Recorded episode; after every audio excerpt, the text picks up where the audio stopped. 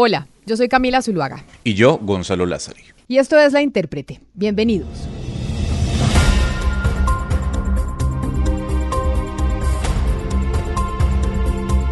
Y hoy vamos a hablar de Cuba, porque Cuba vive horas de tensión.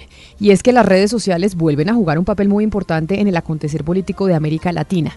Con la etiqueta SOS Cuba, miles de cubanos en la isla y fuera de ella están alzando su voz para mostrarle al mundo la realidad precaria en el ámbito económico, social y de salud que está viviendo el país. Esto aunado a la tragedia de la pandemia, Gonzalo. Y es que Camila, el protagonismo de la juventud en los temas políticos, sociales, económicos, en esta parte del planeta, en América Latina, cada vez es más intensa. Y para muestra un botón, vámonos a Chile, en la propia Colombia y ahora Cuba. La pregunta que salta en la discusión, Camila, es, ¿será que el gobierno de Díaz Canel es derrotado por este movimiento? Pero hagamos primero un contexto si le parece. Mire, la revolución cubana lleva más de 60 años en el poder. Recordemos que llegó de la mano de Fidel Castro en ese golpe de Estado o movimiento popular para derrocar al dictador de ese entonces, Fulgencio Batista. A partir de ese instante en que esa revolución comienza a abrirse camino, es que empezó pues la historia reciente de Cuba. Es así, Camila, y no hay duda que Fidel Castro, el Che Guevara y muchos personajes que lideraron esa revuelta histórica se convirtieron en referentes ideológicos para muchos latinoamericanos que veían a ese movimiento como una especie de quiebre del sistema político que regía para aquel entonces los destinos de América Latina. Al final, hay que decirlo, Camila, fue la primera revolución comunista en América Latina.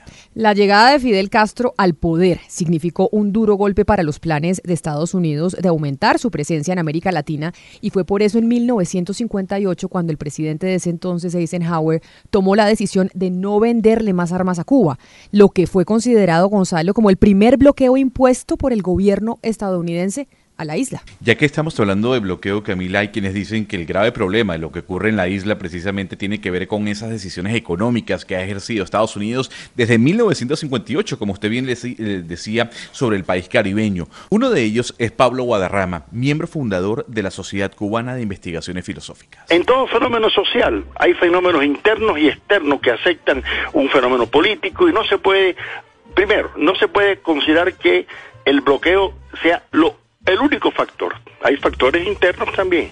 Ahora, de que el bloqueo es el factor determinante de la causa de la situación de angustia que vive mi pueblo en Cuba, eso no me cabe la menor duda.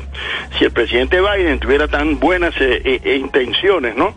Como eh, lo expresa, pues eh, se enfrentaría menos a las más de 180 países del mundo que han condenado ese injusto criminal eh, bloqueo por eh, más de 60 años. Y qué casualidad que además que Israel y Estados Unidos los únicos que se ponen no apoyando ese, ese bloqueo. Pero si bien es cierto Gonzalo que el bloqueo es una razón de peso para que la economía de Cuba viva la realidad que estamos observando hoy, no solo en este momento, sino desde hace muchísimo tiempo. También es verdad que muchas políticas que se han aplicado por parte de los hermanos Castro y ahora por el presidente Díaz Canel, pues han profundizado la crisis. Y de esto también nos habla el profesor Guadarrama, quien al final también coincide en que han malinterpretado la filosofía de Carlos Marx. Uno de los graves errores que cometió no solamente en Cuba, sino el socialismo en Europa Oriental, en la Unión Soviética, es el estatismo.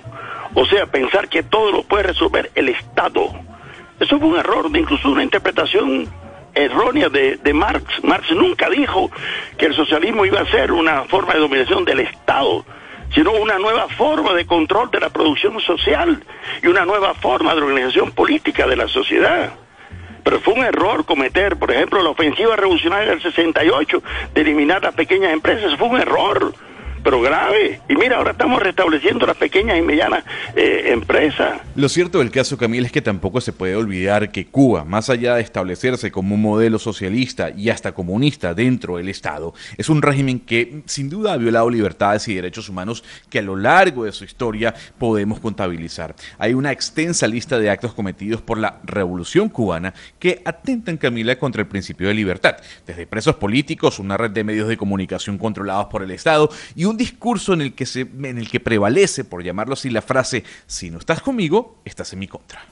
Pues por eso fíjese usted lo que piensa la periodista activista Iliana Hernández sobre este punto que usted menciona. Por cierto, ella vive en estos momentos en La Habana y ha sido detenida muchas veces precisamente por criticar la dictadura cubana. O sea, aquí no existe ninguna revolución, aquí lo que hay es una dictadura, aquí lo que están en el poder son un grupo de mafiosos del crimen organizado. La revolución fue traicionada por Fidel Castro en 1961 cuando se declaró comunista ante el mundo entero. Estafó al pueblo cubano.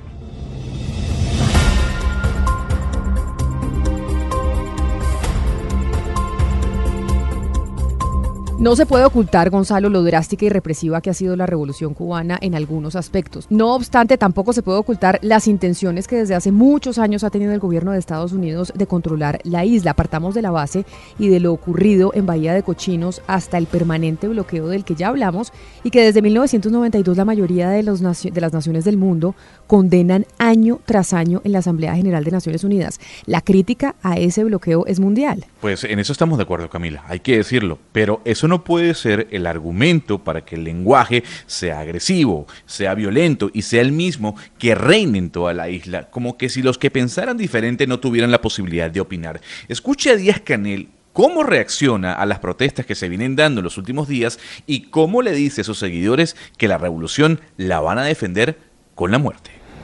Y aquí también ratifico que habemos muchos revolucionarios en este país en este pueblo que estamos dispuestos a dar la vida y eso no es por consigna, eso es por convicción. Tienen que pasar por encima de nuestros cadáveres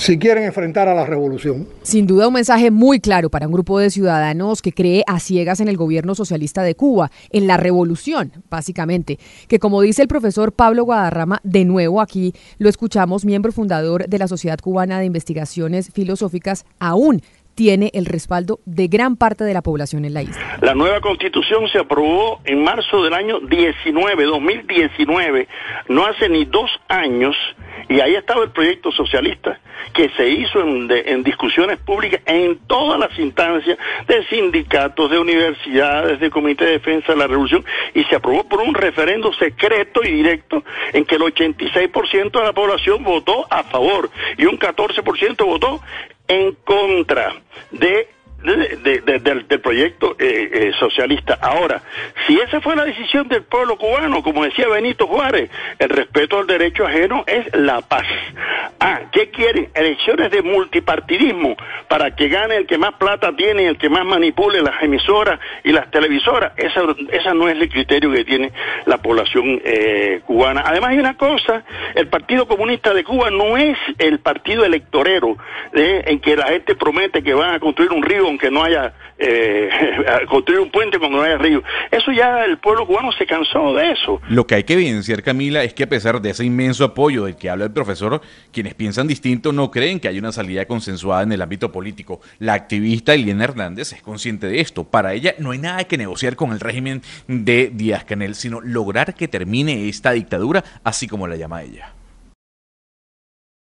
¿Cómo ponernos de acuerdo? Eso está muy fácil, ya que queremos hacer la transición de la dictadura a la democracia. No queremos vivir más de, eh, eh, eh, con este sistema comunista, que lo único que ha traído ha sido pobreza para el pueblo cubano. Déjame decirte que aquí el, embargo para ellos, el embargo es selectivo. No hay embargo para que los hijos y para que los dirigentes de este país vivan como millonarios. No hay embargo para negociar con España, con Francia, con Canadá y con otros países con los que están negociando. O sea, el embargo en este país es selectivo, es solamente para el pueblo cubano, porque ellos viven muy bien ¿eh? y pueden y pueden permitirse todas todos los lujos que no podemos permitirnos el pueblo cubano, pero no es por el embargo, porque ellos no nos los permiten. La pregunta entonces que muchos se hacen en el mundo es ¿qué papel va a jugar Estados Unidos? Pero la respuesta parece ya estar dada por el gobierno del presidente Biden, que ha pedido la libertad de Cuba y el respeto por la oposición en ese país. Y aunque muchos pensaban, Gonzalo, que iba a existir un acercamiento de la Casa Blanca con la isla, siguiendo los pasos de Obama, al parecer por el momento eso no ocurrirá. Y no ocurrirá porque Biden necesita el manejo del Congreso. Y tiene un congresista muy importante que es cubano-americano, que donde Biden tenga acercamientos con el gobierno de Cuba, se le quita la mayoría en el Congreso y pues él no va a sacrificar su gobernabilidad en Estados Unidos por la isla. Es así, es un gran análisis el que usted menciona. Lo que sí queda en evidencia, Camila, en medio de todo esto que hemos eh, traído a la mesa, es que nuestras sociedades están evolucionando, ¿no? La juventud en América Latina cada vez más, como bien lo hemos destacado, es más protagonista del futuro que quiere para ella. Eh, y eso no exime a Cuba, ¿no? Que por cierto ha sido bastante hermética. Las redes sociales cada vez nos muestran realidades que no conocíamos y sin duda su papel con el paso de los años será más relevante en la vida política del planeta. Vamos a ver entonces, Gonzalo, si estas manifestaciones que estamos viendo en 60 años de revolución, porque acuérdese que el proyecto es la revolución, no el gobierno de Díaz Canel, logra cambiar en algo como se ha vivido en la isla. Hasta el momento esto no ha sido así, porque el mundo ha respaldado a Cuba y ha respaldado a Cuba en medio del bloqueo norteamericano. ¿Será que en esta oportunidad será distinto? Vamos a ver. Eso está por verse.